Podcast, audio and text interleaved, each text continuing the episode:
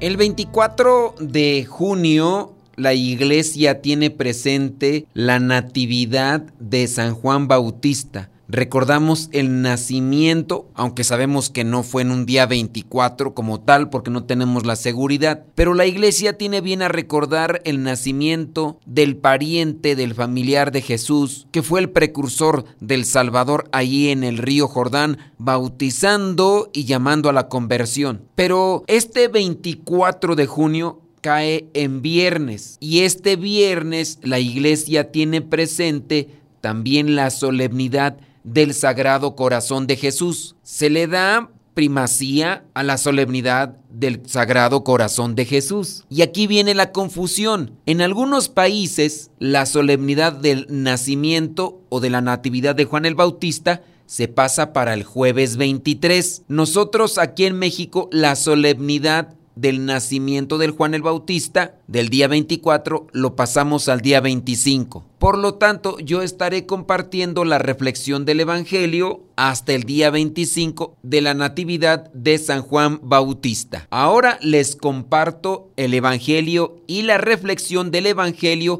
que corresponde al jueves de la semana número 12 del tiempo ordinario.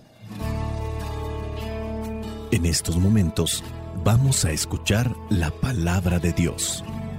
Dispón tu corazón para que el mensaje llegue hasta lo más profundo de tu ser.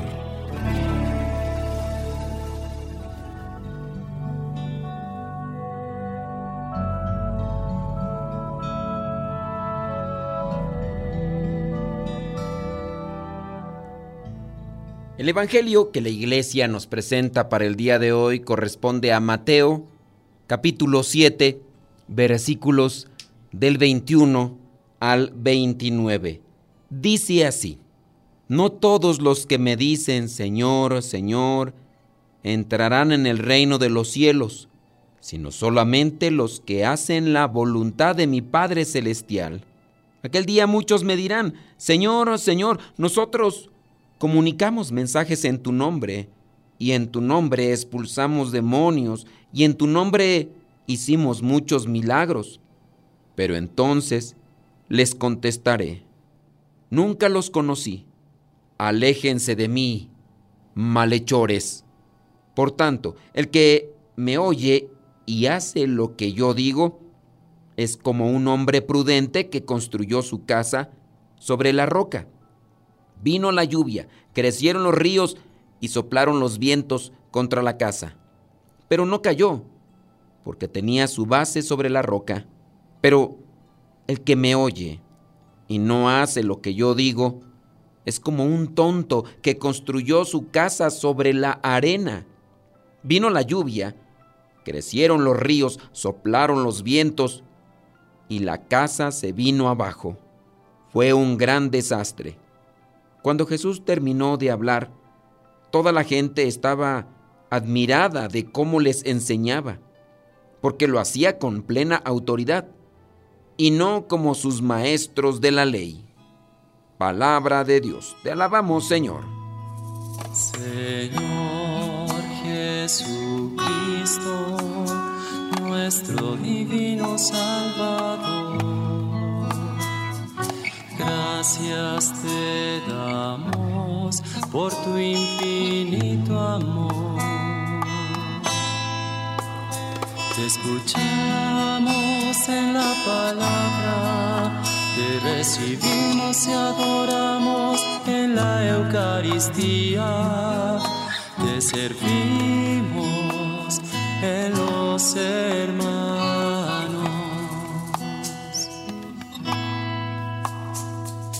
Que seamos misioneros como lo quieres tú enseñando a los hombres el fuego de tu amor. Oh, el Sermón del Monte va teniendo ya sus últimas líneas y después de hacer varias menciones viene a rematar con esto que sin duda nos involucra a muchos, muchos que hemos decidido abrazar la fe, seguir a Jesús, escuchar su palabra, dirigirnos a Él, Pero no basta solamente con orar, no basta con estar mucho tiempo de rodillas, no basta con darse golpes de pecho, no basta con hacer ayunos, con hacer eh, sacrificios. Y no es que se tengan que despreciar todas estas cosas. Todo esto que hemos mencionado pueden ser estas puertas que nos lleven al encuentro de Dios. Al tener un encuentro con Dios, podemos llenarnos de su amor, de su luz y podemos cumplir con aquello que a ojo de voluntad humana simplemente no se realiza, que a ojo de un buen propósito en la mente no se cumple.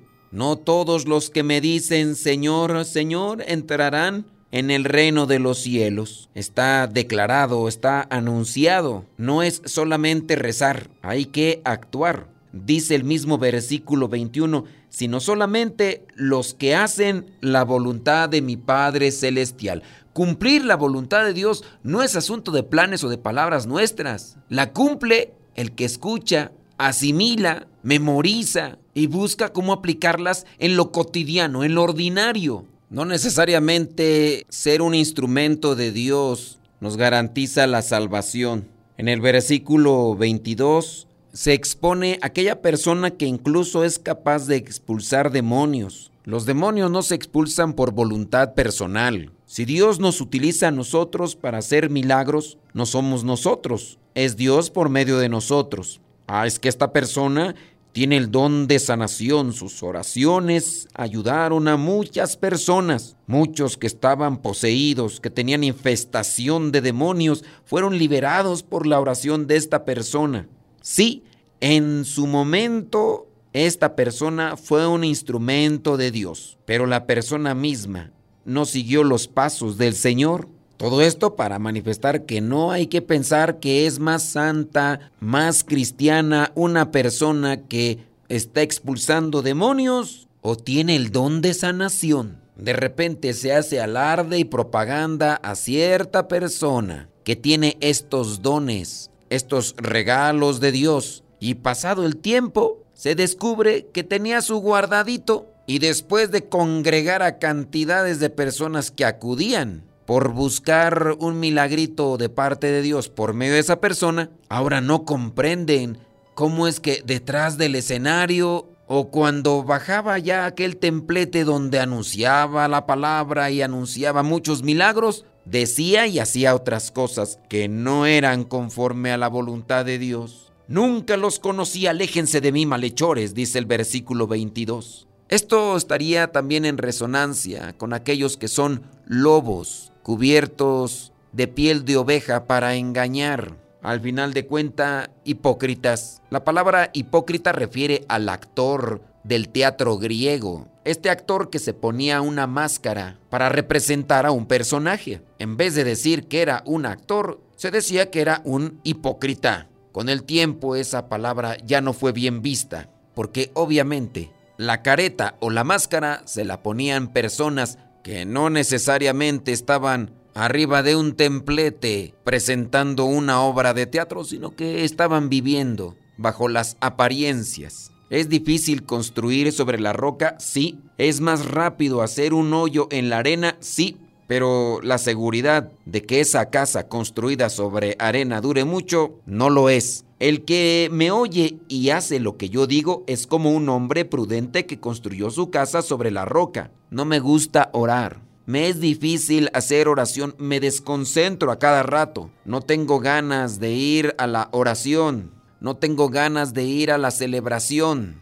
No tengo ganas de ir al grupo, no tengo ganas de ir a la capilla, no tengo ganas de ir a la parroquia. Se me hace pesado porque tengo que ir al trabajo, después tengo que llegar a la casa, estoy cansado, estoy fatigado y después tengo que ir al grupo porque ya me comprometí. Es pesado, es cansado, pero todo tiene su mérito y todo tiene su fruto. Así como hay frutos malos, también hay frutos buenos. Construir sobre la roca sin duda será fatigoso, cansado, difícil, pero hay una esperanza de que la casa se mantenga en pie. Nos hemos comprometido muchas veces con Dios, pero con el paso del tiempo no cumplimos. ¿A cuántas personas no se les ha dado una penitencia después de la confesión? Y mira, muchas veces no se cumple, y eso que son penitencias demasiado pequeñas. Incongruencias de la vida en las que todos podemos caer, porque quizá estamos más pendientes de qué es lo que opinan los demás. A veces nuestros intereses son muy personales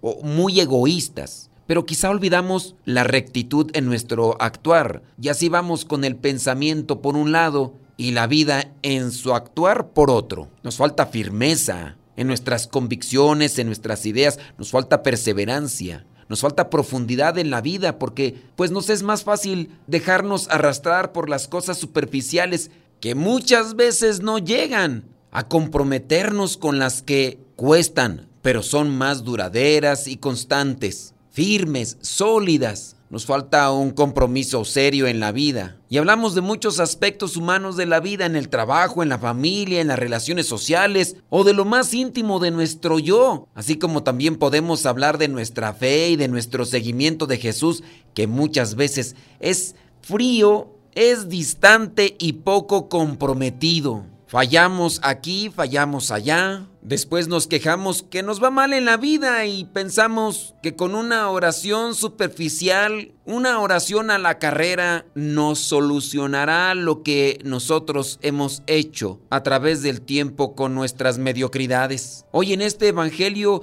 nos habla Jesús de la necesaria profundidad que tenemos que darle a nuestra vida, poniéndole verdaderos cimientos que va a costar que va a ser difícil, pero tendrán sus resultados. Muchos matrimonios están en crisis, están tambaleando, no hacen un esfuerzo en su temperamento, en su actitud, en su comportamiento, en sus pensamientos, en su forma de vida. Se aferran solamente a las oraciones. Cuando detectan o les hacen saber cuál es la raíz de sus problemas matrimoniales, hacen muy poco por poder cambiar aquello que está afectando su relación. Le dedican muchas veces más tiempo a cosas solamente por entretenimiento que a cuestiones que van relacionadas con su interior. Cuestionarse, analizar, profundizar y meditar. Yo entiendo, parte es la flojera, es más cómodo mirar una serie televisiva que leer un libro a profundidad. Es en muchos de los casos más cómodo escuchar un audio que ponerse a leer, a meditar. A mucha gente le da flojera meditar,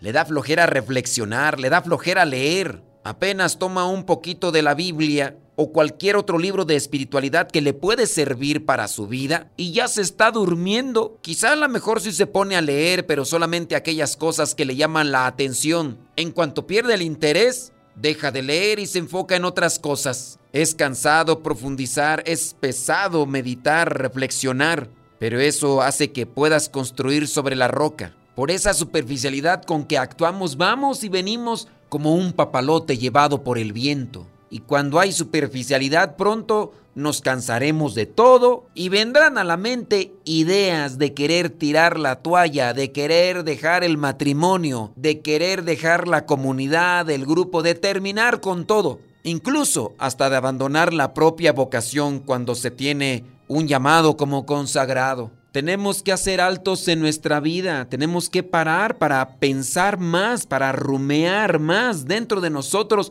lo que vamos viendo y lo que nos va sucediendo. En la medida en que ahondemos más en nosotros mismos mediante la reflexión, oración y meditación, será así como vamos a aprender cómo le sacaremos verdaderas lecciones a la vida, pero con unos criterios bien formados. Y es que para un cristiano el criterio de nuestro actuar tiene que estar basado en el Evangelio. Muchas veces presentamos paradigmas de lo que es la vida ordinaria y nosotros nos atrevemos a opinar, yo haría esto, yo haría aquello, pero pocas veces nos ponemos a pensar, ¿qué haría Jesús en mi lugar? ¿Estoy actuando conforme a lo que dicta el Evangelio? Seamos sinceros, no siempre podemos tener una certeza de qué es lo que quiere Dios porque muchas veces no lo hemos rumiado bien en nuestro corazón. No siempre sabemos pasar la vida o lo que nos sucede por las páginas del Evangelio, por la vida de Jesús para confrontar así lo que hacemos con los valores que nos enseña Cristo. Profundicemos más en la palabra,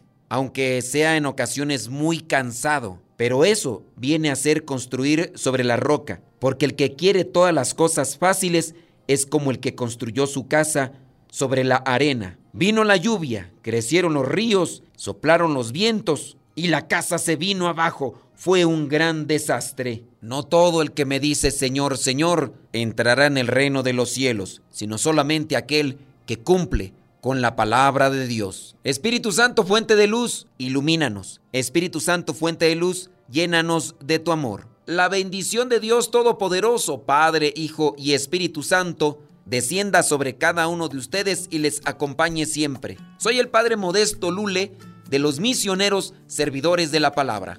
Vayamos a vivir el Evangelio. Lámpara es tu palabra para mis pasos, luz en mi sendero. Lámpara es tu palabra para mis pasos, luz en mi sendero. Palabra la luz. En el segmento Modesto Radio, hoy nos vamos con un doblete musical y hablando de construir la casa sobre la roca. Jesús es la roca fiel y de eso van a tratar las dos canciones que les vamos a presentar en este segmento después del Evangelio. La primera canción se llama El Señor es tu roca. Esta canción la interpreta Gerardo, Mónica y Aline. Espero que les guste, les ayude también para sintonizar con el mensaje del Evangelio. Los humanos somos seres curiosos, con una extraña capacidad de los problemas más sencillos. Hacemos una calamidad y aunque estos sean un poco más complicados creas que no se resolverán, tú solo escucha este pequeño consejo. En Dios tu fuerza siempre has de encontrar.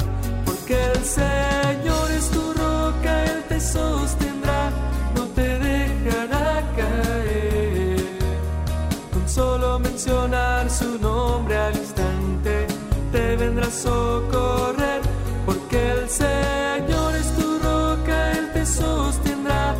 te dejará caer. Ten presente esto que te digo, tu fuerza siempre has de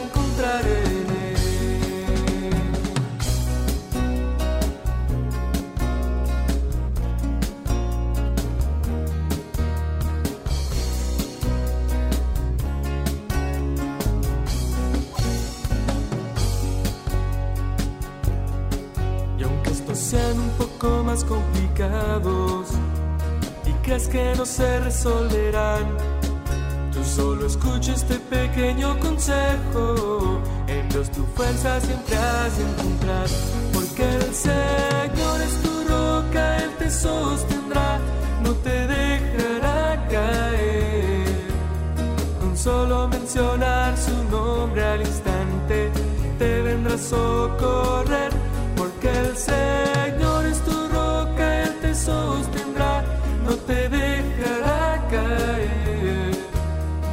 Presente esto que te digo, tu fuerza siempre has de encontrar en Él. Porque el Señor es tu roca, Él te sostendrá, no te dejará caer. Con solo mencionar su nombre al instante, te vendrá a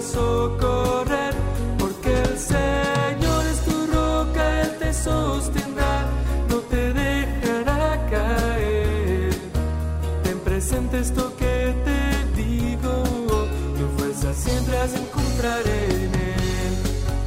Ten presente esto que te digo, tu fuerza siempre has encontrar en Él.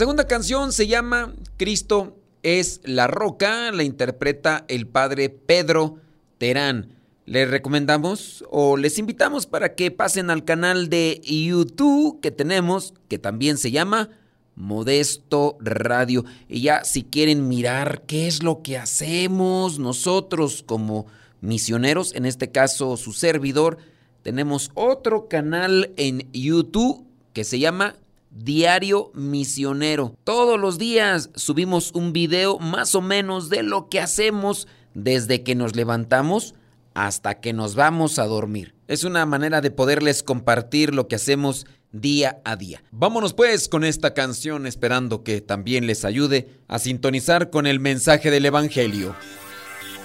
Cristo es mi roca, Cristo es tu roca, Cristo es la roca donde mi vida está edificada. Cristo es mi roca, Cristo es tu roca, Cristo es la roca donde mi vida está edificada. Quien construye su vida en Cristo sobre roca está edificando. No habrá vientos ni corrientes que le derrumben su casa. Está sobre roca. Quien construye su vida en Cristo sobre roca está edificando. No habrá vientos ni corrientes que le derrumben su casa. Está sobre roca. Cristo es mi roca. Cristo es tu roca.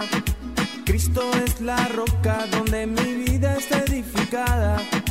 Cristo es mi roca, Cristo es tu roca, Cristo es la roca donde mi vida está